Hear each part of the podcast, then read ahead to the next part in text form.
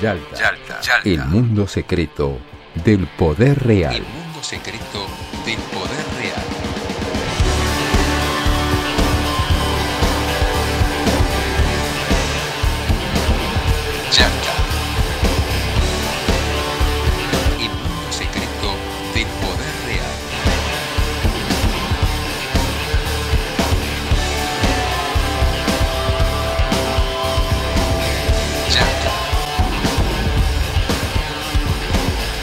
Días, buenas tardes, buenas noches. Este es el capítulo número 10 de Yalta, el podcast semanal que hacemos quien habla Marcelo Brignoni junto con Facundo Cardoso y Martín Piqué. Hoy con una novedad, con un invitado este, importante, ex ministro de Educación de Chubut, ex secretario de Ciencia y Tecnología de esa provincia, ex integrante del Consejo Federal de Ciencia y Tecnología y actual miembro de la Agencia de Ciencia y Tecnología de nuestro país,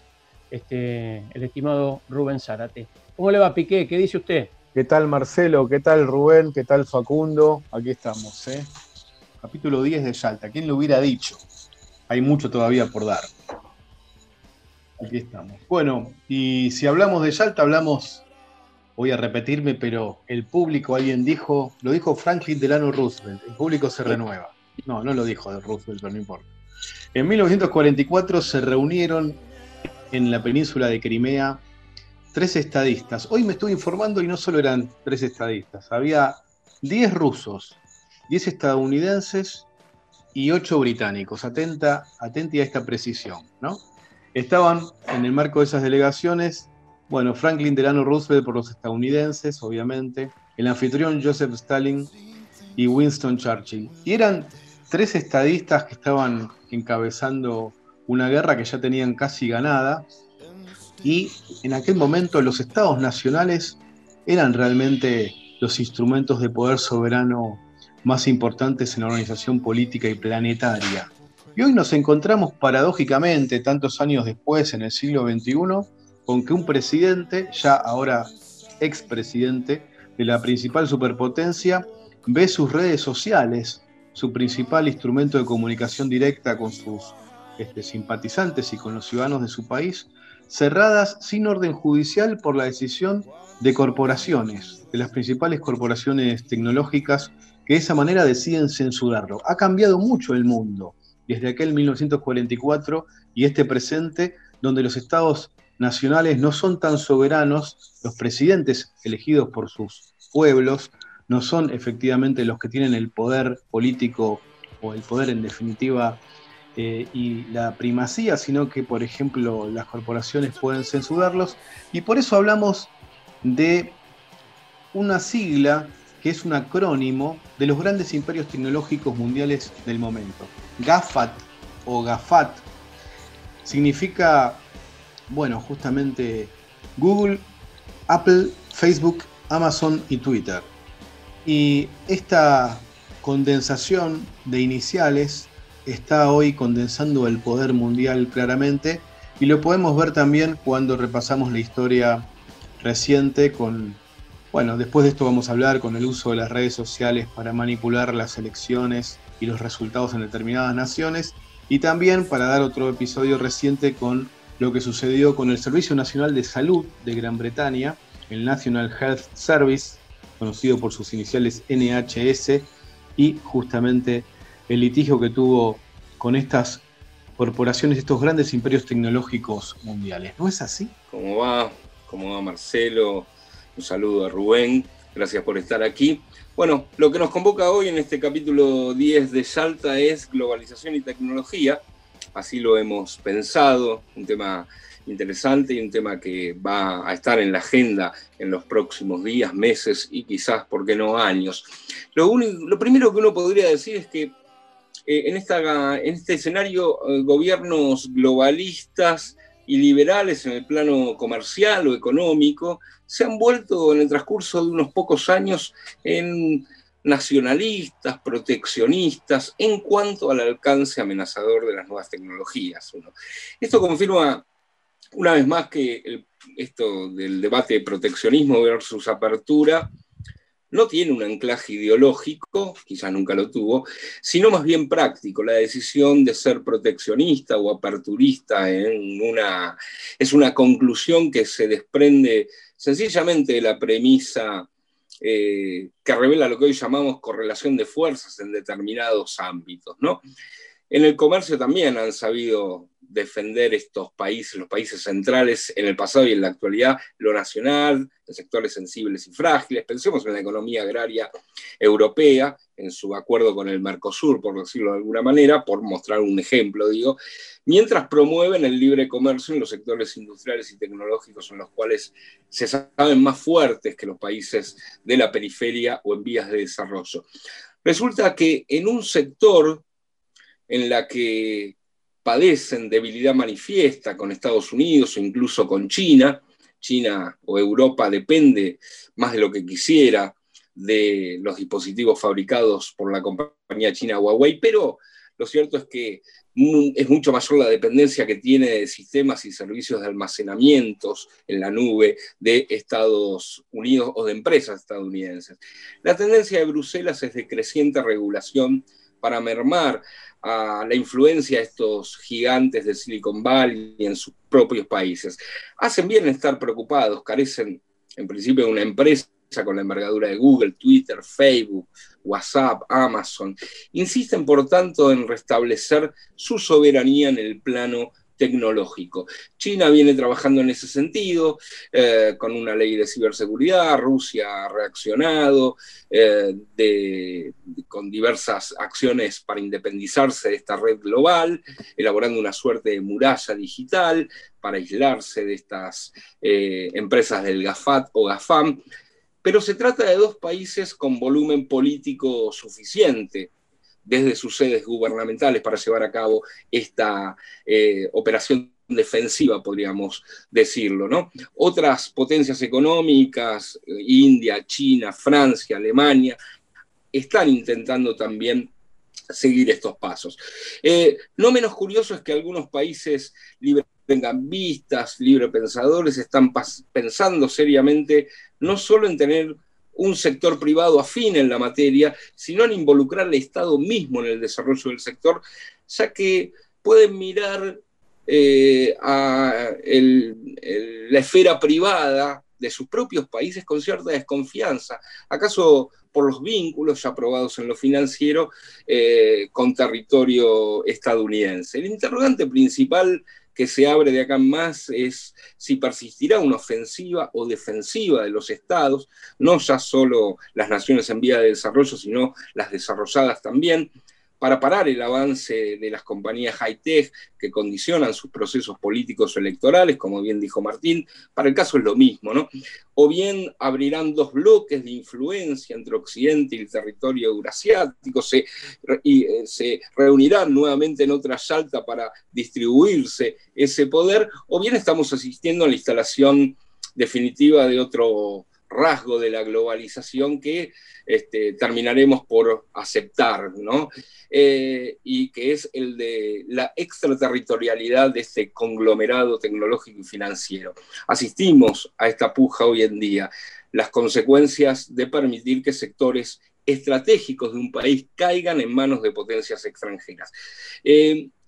por el momento ya no hay margen, me parece, para seguir predicando la libre circulación y liberalización, por lo menos en lo que se refiere a los datos, software o los mismos aparatos. Eh, y una vez más parece confirmarse ese dictum jovesiano de que para regir un determinado orden, en este caso mundial, el requisito primordial es ser el único soberano el legibus solutus, eh, o ese ser que es el único que se legisla a sí mismo, casi en términos despóticos, que se impone a sí mismo sus propias normas, aún en la extraterritorialidad. En definitiva, la soberanía en este mundo hoy en día ya no es cosa exclusiva de los populistas. Yalta, el mundo secreto del poder real un hombre que reveló la existencia de los programas de vigilancia masiva de Estados Unidos, Edward Snowden. Es que todo el mundo es consciente de que Facebook tiene malas intenciones, Google tiene malas intenciones, que todas estas empresas están tratando de moldear e influir no solo en nuestras sociedades, sino también en nuestras vidas, nuestros hábitos, cualquier tipo de comportamiento general que tengamos de una manera profundamente dirigida y personal.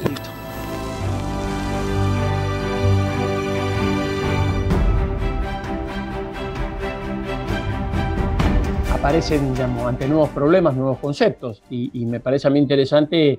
hacer un primer abordaje de lo que se conoce hoy por hoy como eh, la unipolaridad aterritorial. Esta idea de que eh, el escenario de la nueva virtualidad desarrollada por las empresas tecnológicas a lo largo y a lo ancho del planeta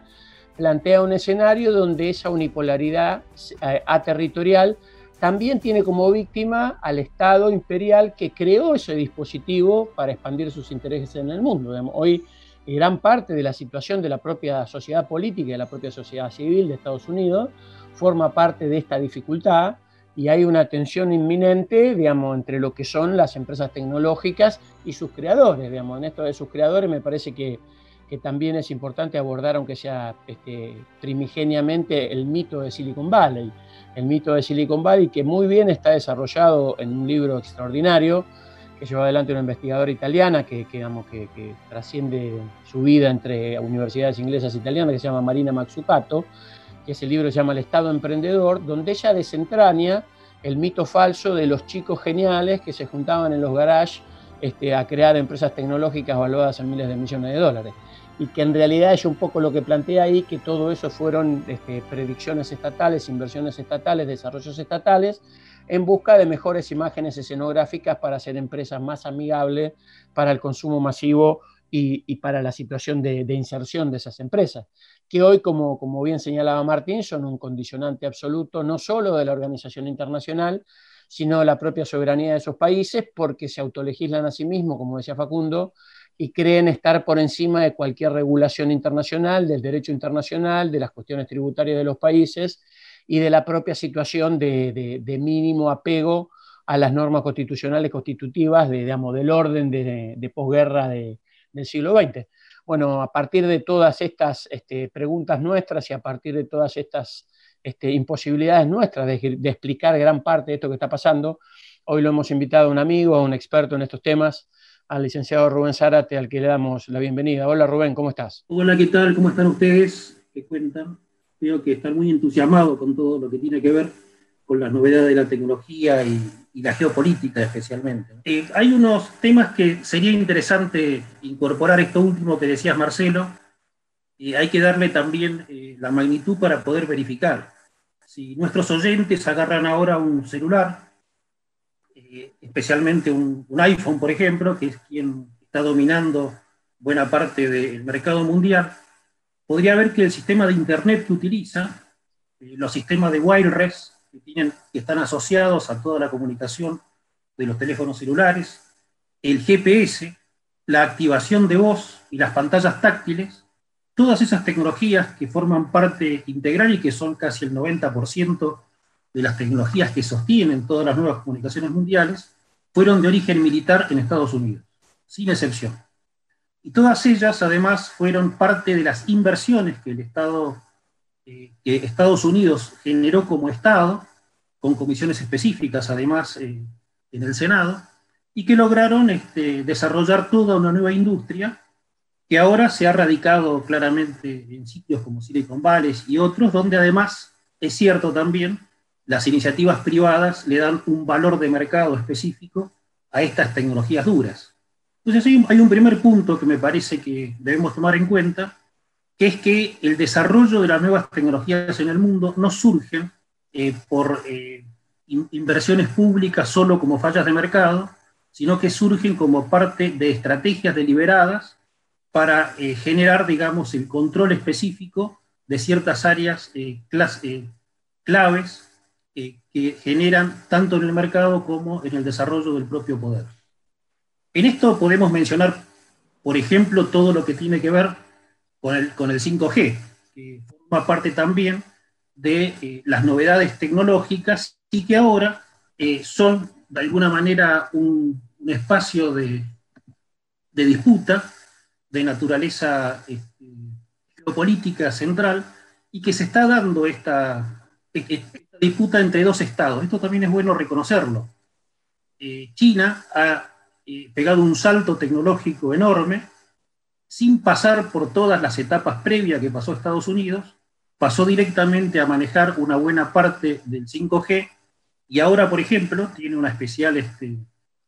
importancia para todas las novedades de los sistemas autónomos. Voy a dar un, o lo que se llama la Internet de las Cosas también, en el manejo de procesos industriales. Para dar un ejemplo, Volkswagen hace apenas un mes pidió pista literalmente para subirse a la plataforma china eh, para la producción de nuevos vehículos eh, para el manejo autónomo. Entonces nosotros estamos acá ante novedades tecnológicas que tenemos que ver y quiero agregar otra porque fue mencionado tanto por Martín como por Facundo también, todo, lo, todo, aquello que hace a la disputa de fondo de las nuevas tecnologías que tiene que ver con la situación de la guerra. Eh, nosotros hoy tenemos que considerar que hay una nueva teoría de la guerra basada en nuevas tecnologías como los drones. Y hay un concepto que parece, digamos, que es extremo, y ustedes lo han planteado con mucha claridad, que tiene que ver con la ausencia de territorio en el espacio específico del conflicto bélico. Y este no es un tema menor, porque esto está modificando toda la industria del complejo industrial, eh, tecnológico y científico de la guerra en Estados Unidos. Es decir, y esto, aunque parezca mentira, en los últimos años, sobre todo después del impulso que le dio Obama al desarrollo de estas nuevas tecnologías, al desarrollo de la guerra, generó un desempleo bélico. Es decir, muchas de las, de las personas y de las familias que han formado parte histórica de todas las guerras y las invasiones americanas desde el año, al menos desde la Segunda Guerra Mundial, eh, han dejado de ser ahora parte de las convocatorias de los distintos, de distintas fuerzas, porque la mayoría de los conflictos se están dirimiendo a través de los drones. Y este eh, creo que es uno de los grandes temas que hay que tomar en cuenta. Eh, así que creo, digamos, como, como, introducción, esto que ustedes ponen en, el marco del centro de la condición geopolítica la disputa por el sentido del uso de las nuevas tecnologías y las tecnologías en sí mismas están, eh, son parte de disputas clásicas de las soberanías estatales que, que ahora encuentran una nueva, una nueva situación de conflicto muy significativa con las propias corporaciones que han surgido del uso de esas tecnologías y se vio con absoluta claridad eh, en esta transición caótica que ha habido entre Trump y Biden, donde tanto eh, Twitter como Facebook como Apple, como Google, digamos, este, se organizaron y de forma deliberada suspendieron no solo la cuenta de Trump en Twitter y las cuentas en Facebook, sino también el acceso a los servidores de Amazon o todo el sistema de los Apple Store de Google y Apple, este, por ejemplo, para Parler y, otras, eh, y otros dispositivos que son de uso general en la comunicación de Estados Unidos y otras partes del mundo. Este es un tema muy novedoso, muy novedoso porque de hecho es la primera vez que existe en esta magnitud, ya se había dado con otros casos en el 2018, luego de un atentado que hubo en Estados Unidos con una, con una plataforma que se llama GAP, eh, y, que, que, ganó un juicio en ese momento, y la novedad de estos días es que eh, un juez hace dos días acaba de darle la razón a, Apple eh, y a Google para que Parler no vuelva a incorporarse en el uso de los servidores y el uso de las y, Amazon, digamos, para que no vuelva a incorporarse en el uso de los servidores. Y esto viene de la mano de una serie de decisiones que fueron las primeras 10 que tomó Biden, se pueden ver en la secuencia de decretos, que, es, eh, que no fue la designación, por ejemplo, de las áreas de comercio eh, o las de desarrollo u otras, sino que son de unas siglas bastante poco conocidas, como la SEC, la FTC y la FCC. Eh, la SEC es el sistema de seguridad para el manejo de los recursos financieros de inversión en, la, en, la, bolsa, particularmente en Nueva York. La FTC es aquella que regula todos los sistemas de comercio y de comunicación, y la FCC es la que regula la comunicación propiamente dicha. Y este no es un dato menor, porque en diciembre del año pasado, la FTC, junto con 48 fiscales de cada uno de los estados de Estados Unidos, había eh, comenzado, había recuperado el juicio contra Facebook por la adquisición eh, incorrecta e ilegal de Twitter y, WhatsApp que la llevaba a violar una serie de normas que, están basadas fundamentalmente en las viejas normas eh, de tipo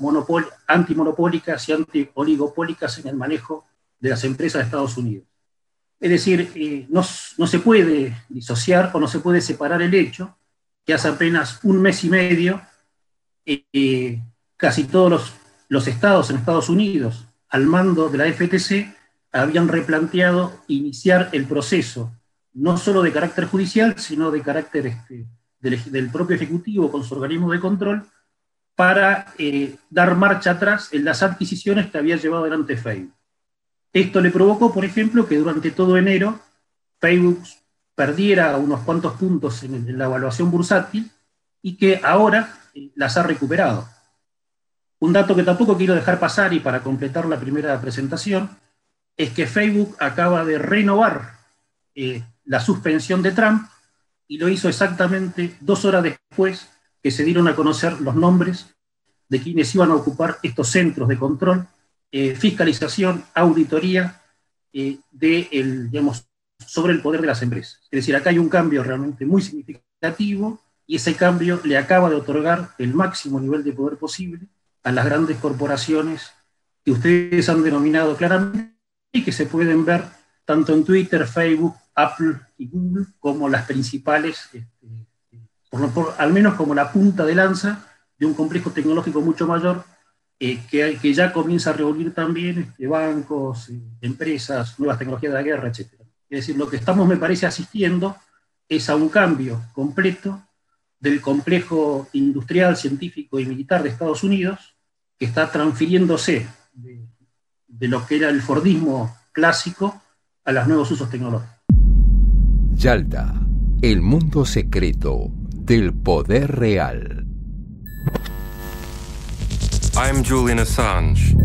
Y no se puede discutir que las agencias estadounidenses de espionaje no tengan acceso a toda la información almacenada en Google.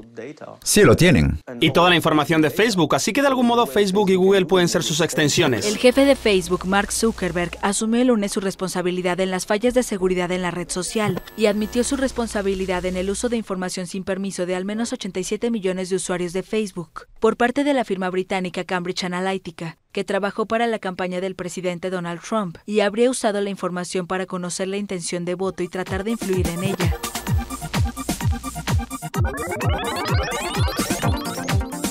Como decía Rubén, está claro que el mundo está cambiando hacia, bueno, nuevas formas de, de generar valor y nuevas formas de vinculación. Y los estados soberanos, los estados nacionales, hoy tienen claramente competencia. Y también está claro que,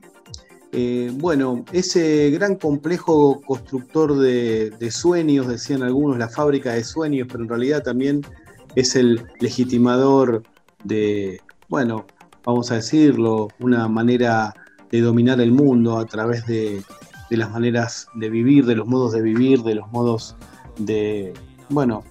de vincularse, etcétera. Digo, Está claro que Hollywood, esa fábrica de sueños, se retroalimenta con la realidad y la realidad se retroalimenta en las películas, los largometrajes de Hollywood. Y si yo les cuento, por ejemplo, que una película que en el año 2016, el presupuesto de la película, el rodaje, fue de 120 millones de dólares y la recaudación fue de 415 millones de dólares. Me refiero a la última película de la saga de Jason Bourne. Es un personaje este agente secreto que no sabe bien quién es y que alrededor de la saga, a lo largo de la saga, va descubriendo su verdadera identidad. Muy interesante, pero en esta última película hay dos personajes, y yo me quiero detener en esto. Uno se llama Dewey, ¿no? Es el apellido, Robert Dewey, y es el director de la CIA. Y el otro personaje de, de la película, de la última de la saga de Jason Bourne, se llama Aaron Calior, que es el CEO de Calior o sea, el Chief Executive Officer del gigante de las redes sociales Deep Dream, Sueño Profundo. Y el director de la CIA que mencioné antes, Robert Dewey, es el que lo financió en el inicio de su despegue, en la etapa inicial, lo financió secretamente para que se convirtiera Aaron Calior en la cara pública no solo de las redes sociales, de las nuevas plataformas, sino también de la responsabilidad social corporativa de este sector, ¿no? De este sector que en la realidad nosotros conocemos claramente, lo, hemos definido como, eh, bueno, eh, la sigla, el acrónimo de GAFAT, ¿no? Google, Apple, Facebook, Amazon y, Twitter. Digo, menciono esto porque queda claro que si Hollywood cuenta en una película mainstream, o sea, para público masivo, muy bien hecha y con un muy buen guion, que un cerebro eh, brillante que genera bueno, muchas ganancias y que es admirado porque al mismo tiempo tiene compromiso social, etcétera. En realidad, esa red social que creó Sueño Profundo, que podría ser Facebook, por ejemplo, y Mark Zuckerberg fue financiada inicialmente por la CIA, bueno, de alguna manera nos está contando algo de la actualidad. Si hablamos de manipulación a través del uso de las redes sociales, sin dudas nos tenemos que remontar a Cambridge Analytica, Cambridge Analytica, recordemos rápidamente, en el año 2018, eh, su entonces eh, CEO, en realidad ya había renunciado, un británico, Alexander Nix, declaró ante la audiencia de la Comisión de Asuntos Digitales y Cultura, Medios y Deporte del Parlamento británico, que esta consultora que utilizaba, eh, bueno, esas trivias inocentes que aparentemente aparecen en Facebook, que te dicen eh, qué personaje de la saga, por ejemplo, de Jason Bourne o de Star Wars o de eh, Señor de los Anillos eh, serías o cualquier cuestión así tonta y uno empieza a responder preguntas, lo que hace es capturar toda la información tuya y de tus amigos en Facebook para de esa manera hacer inteligencia de datos. Bueno, la cuestión es que Alexander Nix, en esa comparencia en junio del 2018 ante el Parlamento británico, reconoció que habían trabajado en Argentina para una campaña anti-Kirchner, pero no reveló quién había sido el cliente que los había contratado. Se había pensado en aquel momento que el financista y el que había contratado Cambridge Analytica pudo haber sido Elliott Management Company de Paul Singer, pero después hay que ver si uno puede creer en, la palabra de una persona como Alexander Nix, el ex CEO de Cambridge Analytica, dijo que no fue Singer. Después, una de las sospechas crecientes fue que circuló eh, bueno, en torno a el mega millonario titular de Las Vegas Sands, que hace poco falleció, financista de Trump, Netanyahu y del propio Mauricio Macri, Sheldon Adelson, otros nombres que circuló como aquel que había pagado esta campaña utilizando la información de las redes sociales y de Cambridge Analytica, digamos, la planificación de Cambridge Analytica para influir sobre las elecciones de la Argentina. La cuestión queda claro es que las redes sociales eh, son un instrumento de influencia, una herramienta para obtener información y para partir de, bueno, de todo lo que se genera con las afinidades, con los gustos y con los vínculos personales, poder de alguna manera predecir las conductas. Y si vos podés predecir las conductas, podés influir más eficientemente. Bueno, sobre eso también íbamos a hablar en este, en este capítulo del podcast y queda claro que la globalización en sus procesos más extremos diluye el poder eh, histórico que hasta podemos añorar de los estados nacionales, pero al mismo tiempo genera un reclamo de las sociedades por recuperar autonomía, autodeterminación, soberanía, y por eso aparece ahora esta corriente del globalismo y el nacionalismo y este también reclamo por investigar profundamente todo aquello que, no conocemos en torno a las plataformas, a las redes sociales y que sabemos finalmente que nos influye y nos condiciona en nuestra vida. Yo quisiera mencionar un solo aspecto más de lo político, además de esta manipulación de datos que me parece importante tener en cuenta cuando se analiza eh, el impacto político de este oligopolio tecnológico, ¿no? Eh, y esta suerte de cárcel cibernética, como le dicen algunos, em, cuyas políticas de privacidad, por otro lado, aceptamos instantáneamente, ¿no? ya sea por falta de tiempo, por vagancia, por lo que fuera. En primer lugar, eh, uno diría que un espacio material se ve cada vez más suplantado por el espacio público virtual, eh, que no sé si es muy conveniente para los movimientos políticos, acaso, eh, o para ciertos movimientos políticos, defensores de soberanía con intereses contrapuestos a estas empresas que este, eh, establecen una normativa extraterritorial. Em, estos movimientos están acostumbrados a anclar en la territorialidad un espacio, además se tiene que sumar a esto que la pandemia ha vedado aún más ese espacio eh, público material y aumenta entonces el poder de, del ágora virtual. Eh, a pesar incluso de las suspicacias que provoca este, este mundo digital, ¿no? Eh, ya que no hay otra manera de canalizar el impulso hacia lo público que es propio también de la política. Así es fácilmente observar cómo alguien que se inscribe o cree inscribirse en esos movimientos políticos denuncie sagazmente o condene con pasión esta realidad en justamente algunas plataformas virtuales que socavan el volumen político de sus propios movimientos y acto seguido suban una foto en Instagram y luego recomienden un interesante documental en Netflix, digo, ¿no? Esto es muy fácil de ver cotidianamente. ¿Cómo dirimir la correlación de fuerzas en esas plataformas con reglas ajenas, o bien cómo construir un espacio paralelo de articulación política, es una tarea difícil de encarar y está por verse cuál es su resolución, Marcelo. Sí, en realidad un poco lo que, lo, que decía Rubén, que, que, el primer abordaje que uno pone en este tipo de situaciones refiere a lo que se ve y, y claramente, como sucede habitualmente en este tipo de discusiones, lo que no se ve en la primera vista eh, suele ser este, lo más importante. Claramente me parece que hay una cosa que ya se duda poco, que es que digamos, el desarrollo tecnológico y la competencia tecnológica claramente forma parte de intereses nacionales.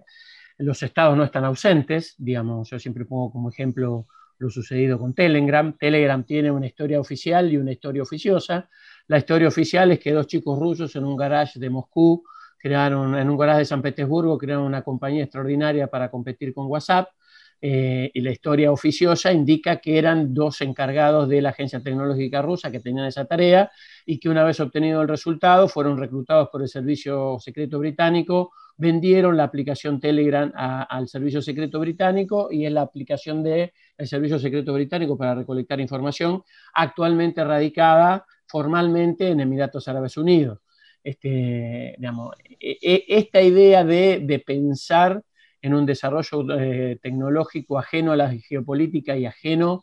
no solo a lo militar, sino también una cosa que me parece que cumple un servicio relevante en este tipo de cosas, que son los servicios de inteligencia nacionales. Este, cuando uno vincula este, lo que planteaba hace un rato Martín de la anécdota de, la última película de la saga de Jason Barr, o cuando uno vislumbra lo que sucede claramente eh, con la situación de la actualidad de Edward Snowden este, refugiado en la Federación Rusa, perseguido por el gobierno norteamericano, eh, claramente tiene que ver con esto, digamos, el gobierno norteamericano de Obama, el bueno de Obama, Premio Nobel de la Paz, tan progresista el hombre, este, que generó una serie de baterías sostenidas principalmente en un elemento tecnológico, como fue la, creador, la creación del Comando Cibernético Norteamericano, un nuevo comando, el más últimamente generado en el año 2009, y ese comando fue el encargado de desarrollar una estrategia global de espionaje ilegal, monitoreada por una agencia creada al efecto, la NSA, y llevada adelante en un mecanismo de recolección de datos a partir de las redes sociales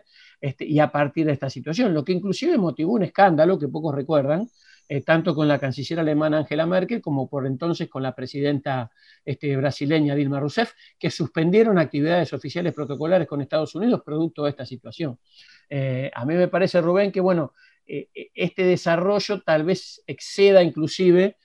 a la propia situación de lo que se ve en la, en la visibilidad más primaria como redes sociales, en un mecanismo de competencia que tal vez remita a lo que fue la guerra empresaria entre fabricaciones de celulares hace un tiempo, este, en esta nueva guerra de redes sociales este, vinculadas a gobierno, digamos, la TikTok de los chinos, la Telegram que era de los rusos, la WhatsApp de los norteamericanos, y así sucesivamente. Y me parece que hay una cosa también importante, por lo menos poco vista de mi parte, que es el origen de gran parte de este movimiento de denuncia de la utilización de la tecnología como un mecanismo de control social global, que es un organismo ad hoc, una reunión ad hoc que se empezó a generar este, casi todos los años en, Alemania, que obviamente en la medida que trascendió se transformó en un nido de espías, este, como fuera en la Guerra Fría, que es el Chaos Computer Club. El Chaos Computer Club era una reunión de hackers, este, creadores de un movimiento que se conoció como el movimiento Cyberpunk, liderado en aquel entonces por un joven australiano que se llamaba Julian Assange, y por un asistente norteamericano de origen alemán que se llamaba Jacob Appelbaum, quienes mucho tiempo después fundarían Wikileaks, pero quienes plantearían ahí la consigna originaria del cyberpunk, que era esta idea de privacidad para los pobres y información amplia para los ricos y los estados. Este, esta situación derivó en lo que conocemos, de la situación actual de, Julian Assange, en la situación actual de, Edward Snowden, y de esta idea de pensar este, que hoy la tecnología es una herramienta geopolítica imprescindible y en una situación donde los países que no tengan algún nivel de acceso a esta posibilidad este, quedarán tan relegados como los países que no tuvieron acceso a la tecnología nuclear durante el siglo XX, Rubén. Hay, una que me parece interesante. A mí me, interesaría tomar dos niveles distintos de, de, la conversación que estamos llevando. Uno que tiene que ver con este nivel de las redes y la relación con los estados. Y retomando el comentario inicial sobre la Comisión Federal de Comercio de Estados Unidos, la FTC,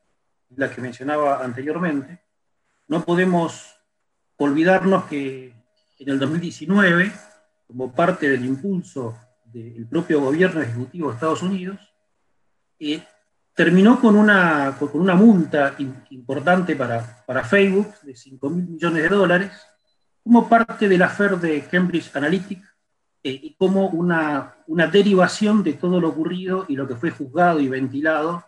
en Gran Bretaña. Y acá hay un punto que me parece interesante retomar, que es un segundo nivel del análisis, que es que en ese momento, cuando se hizo la investigación, eh, que tuvo que ir el propio Zuckerberg a declarar y formó parte de procesos tanto judiciales como políticos en Gran Bretaña, eh, hubo una, se creó un, nuevo organismo, que es un Servicio Nacional de, Inteligencia para las Comunicaciones, que no, que no existía, que vino a completar otro organismo que los argentinos deberían conocer, que es el organismo de comunicaciones que tiene cerca de 100 años este, en Inglaterra y que formó parte de todo el proceso de desencriptación de las comunicaciones argentinas durante Malvinas, producto de las tecnologías que utilizaban en ese momento las, las Fuerzas Armadas, y que ahora el que lo quiera conocer en, detalle eh, puede leer una obra de, de John Ferris, eh, con un libro de hace muy poco tiempo, que se llama Detrás del Enigma, la historia autorizada,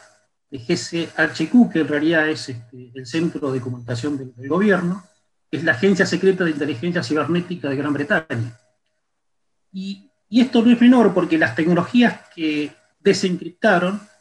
provenían en realidad de una serie de, máquinas que todavía deben seguir en uso, tanto en la Cancillería Argentina que, fue de uso a partir de los 70, particularmente en el 78, en realidad se incorpora esa nueva tecnología, hubo también este, en, las Fuerzas Armadas, y que eran todos los sistemas de mensajes encriptados y desencriptados, eh, que eh, se llamaban HC550 y HC750 de la cripto AG. Este no es un tema menor porque, eh, digamos, uno podría decir que vienen embebidos en los procesos tecnológicos que estamos conversando, no solamente aquello que hace a lo que se ha ventilado en el plano de las redes sociales, y lo decía Martín hace un momento, y habría que agregarle esas capacidades de identificación de identidades, segmentación y utilización posterior de eso para la estimulación de estrategias políticas, que tiene que ver con los algoritmos que son utilizados tanto en el sistema de búsqueda como en el sistema de asociación de grupos y redes, eh, y, que, y que forman parte del eje principal de aquello que se le objeta a Cambridge Analytica y a Facebook, que es el uso de las identidades privadas para uso político e instrumentado por intereses específicos. Lo que se discute después en Estados Unidos, que es parte de una secuencia de, situaciones, que es origen, es lo que origina esta otra, este, esta otra multa eh, de 5 mil millones de dólares y así todos siguen ganando, eh, tiene más que ver con esta segunda parte que es todo aquello que subyace y que viene embebido en las nuevas tecnologías y que sí, de alguna manera, comienza a poner en riesgo eh, lo que los estados plantean como aquella información que hace la seguridad. Eh, hay otro autor, eh, Bart Jacobs, que es un autor de la Universidad de Kingem de Holanda, que presentó hace un año otro libro muy interesante y que habla de un programa que, lo investiga en Holanda que se llama Maximator, que es el, que es el programa que por el cual los, los ingleses le piden prestado unos espías holandeses, a los holandeses, para desarrollar un grupo que estaba Estados Unidos, Gran Bretaña, Canadá, Australia y Nueva Zelanda, junto con Alemania, Dinamarca, Suecia, Holanda y Francia, y que fueron de alguna manera el grupo de apoyo en todo el proceso de desencriptación de mensajes de la Argentina y que formó parte del juicio que en Gran Bretaña se hizo hace muy poco eh, y que estaba vinculado a si el hundimiento de Belgrano fue un crimen de guerra o no. Eh, una parte importante de lo que se ventila, y por eso aparece en este libro, es que quieren demostrar que, lo del Belgrano no fue un crimen de guerra porque había información que habían obtenido de estos sistemas encriptados. Entonces acá tenemos dos niveles para evaluar. Hay uno que tiene que ver con los procesos de información que pueden llegar a formar parte de lo que diríamos el espionaje de la Guerra Fría y que vienen bebidos de sistemas tecnológicos, y otro distinto, que es toda, toda esa serie, digamos, de, software ya que, tiene que ver con los algoritmos específicos que se organizan para incidir de forma directa luego de hacer un relevamiento y caracterización de los ciudadanos en el espacio público y de esa forma generar acciones directas eh, que pueden modificar la opinión de, de, las personas y los ciudadanos e inducir a la toma de decisiones. Todo el debate sobre el Brexit y todo lo que se ha desarrollado en estos días, el debate sobre Trump, tiene que ver exactamente con este punto. Y acá es bueno alertarnos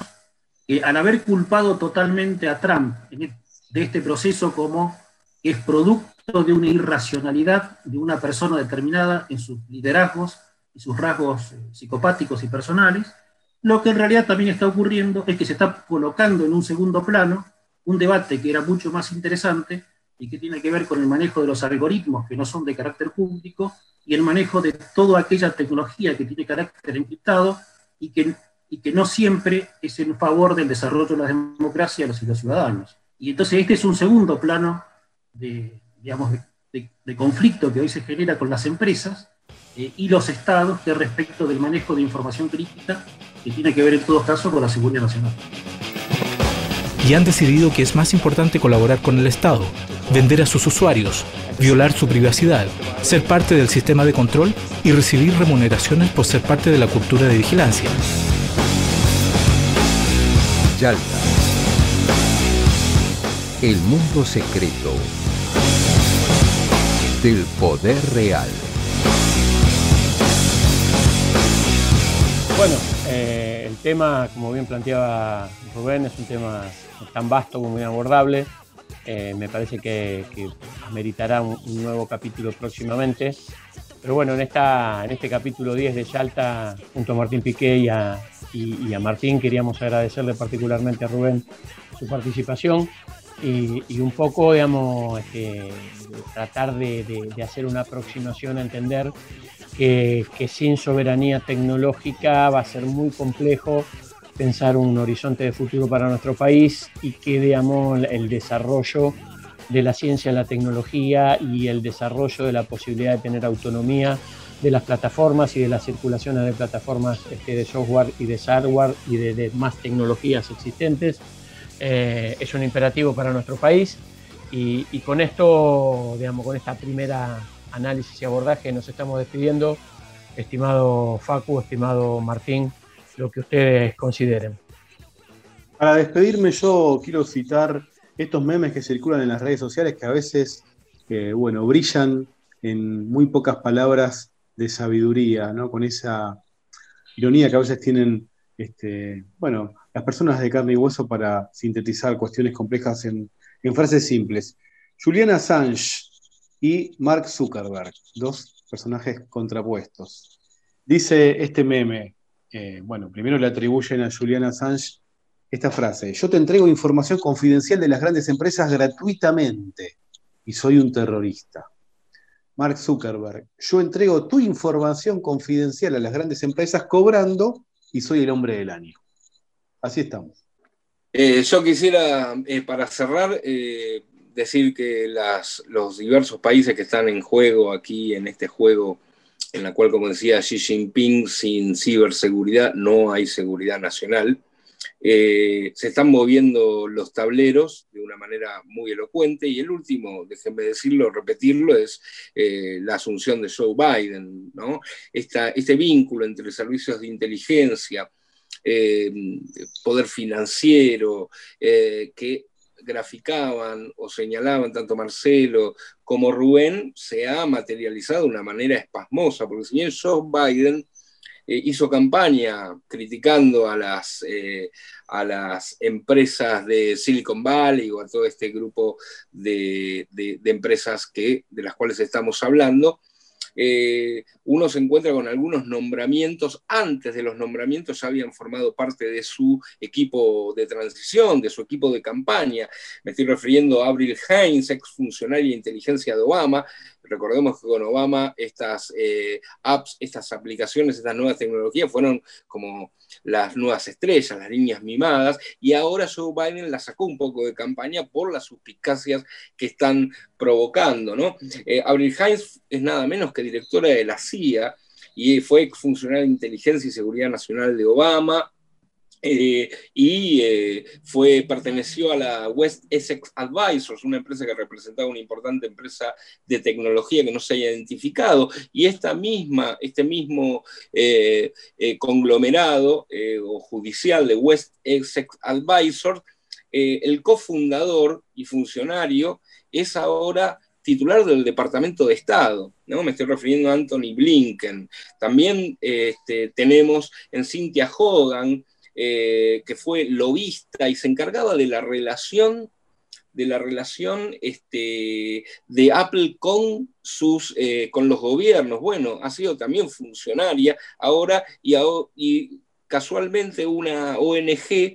este, le ha pedido a, la justicia que saque que obligue a Apple a sacar eh, a Telegram del Apple Store, digo, ¿no? Este, por acusarla de ser la promotora de los incidentes en el Capitolio. Eh, también el Departamento de Justicia, luego de un año de investigaciones, ha iniciado una demanda contra Google, que ha sido respaldada por el procurador, que es William Barr, un republicano muy conocido, que además tiene una, una concepción de preeminencia sobre el Estado, sobre cualquier otra cosa, digamos, ¿no? Esto ya eh, tiene un conflicto de intereses con estas empresas. No es bueno en sí mismo, ya lo sé, pero en empieza por, un, por tener un, conflicto con estas empresas y su extraterritorialidad. O sea que puede ser que el problema de Estados Unidos no esté en su confrontación con China, sino esté en lo que tienen que enfrentar adentro, ¿no? que ya está moviendo justamente los este, hilos de la nueva administración, o al menos así parecen indicarlo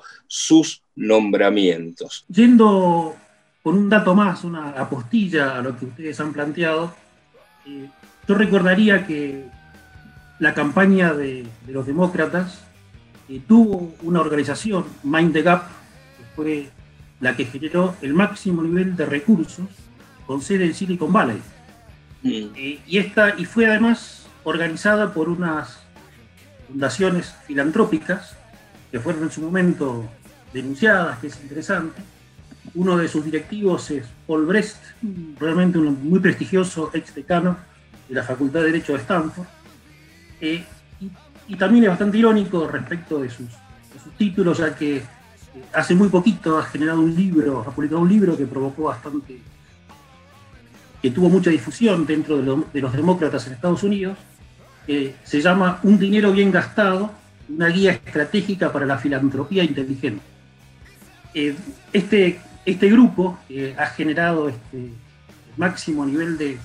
inversiones, hizo una modificación muy importante de las estrategias de campaña, ya que no les entregó de forma directa el, dinero a los partidos y a las centrales de campaña, sino que hizo una serie de estudios técnicos previos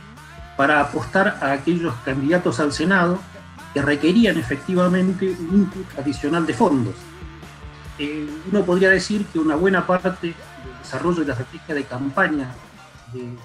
de, los demócratas se, originó también en el manejo específico de fondos y la orientación hacia algunos estados que permitieron que ahora terminaran más o menos 50 y 50 en el Senado y con una representación bastante pareja en realidad. Eh, lo que también deja, por otra parte, eh, una, una, beta que hay que seguir realizando, que si bien hemos nosotros concentrado nuestra atención excesivamente en todos los nuevos tecnológicos,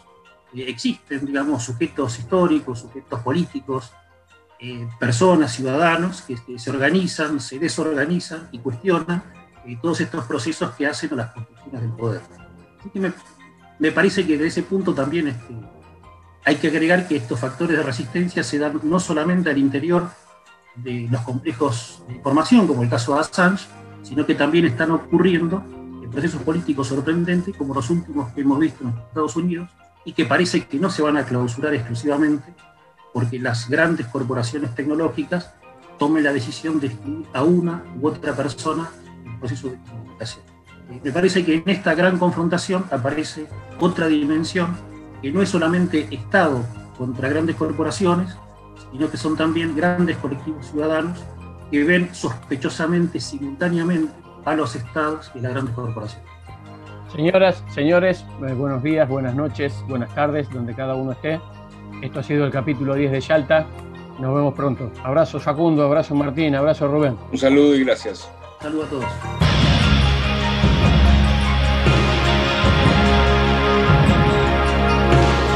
Yalta, corremos la cortina del poder real.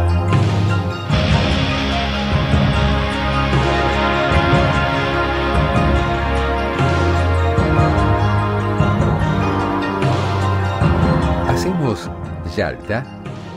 Marcelo Brignoni, Facundo Cardoso y Martín Piqué. Imagen institucional y edición, Andrés Rutz y Manuel Leiva para Brasil Comunicación. Locutor, Ricardo Álvarez.